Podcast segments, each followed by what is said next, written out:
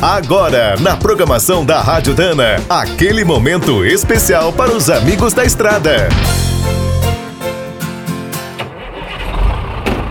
Está começando mais um minuto do caminhão. Fique por dentro das últimas notícias, histórias, dicas de manutenção e novas tecnologias. No último dia 30 de junho, os caminhões bicudos encerraram a sua trajetória no Brasil. Foram produzidos por 71 anos, desde 1949. A pioneira foi a Fenemé. Seu primeiro modelo, montado apenas em 49, era um bruto com cabine tradicional, fabricado pela Isota Fraschini. Em 1957, a Ford lançou seu bicudo nacional, o F600. Os últimos modelos da série, o F350 e o F4000, saíram de linha no ano passado.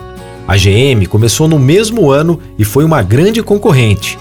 Com as marcas Chevrolet e GMC, esteve no Brasil desde 1957 até 2001. Outra marca norte-americana que sempre apostou nos bicudos foi a International. Entre idas e vindas, esteve aqui de 1958 até 2016.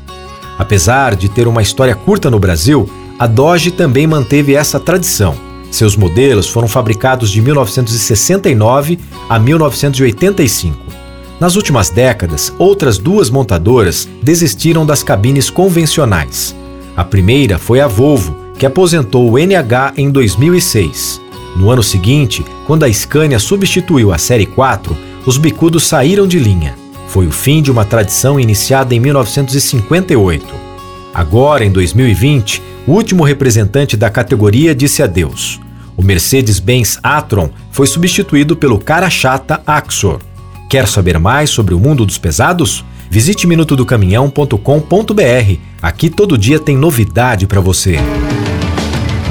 O Minuto do Caminhão é um oferecimento de Spicer e Álvaros, a dupla imbatível em componentes de transmissão, suspensão e direção. Quem é do trecho já sabe. Para ficar bem informado, a Rádio Dana é sempre a melhor sintonia.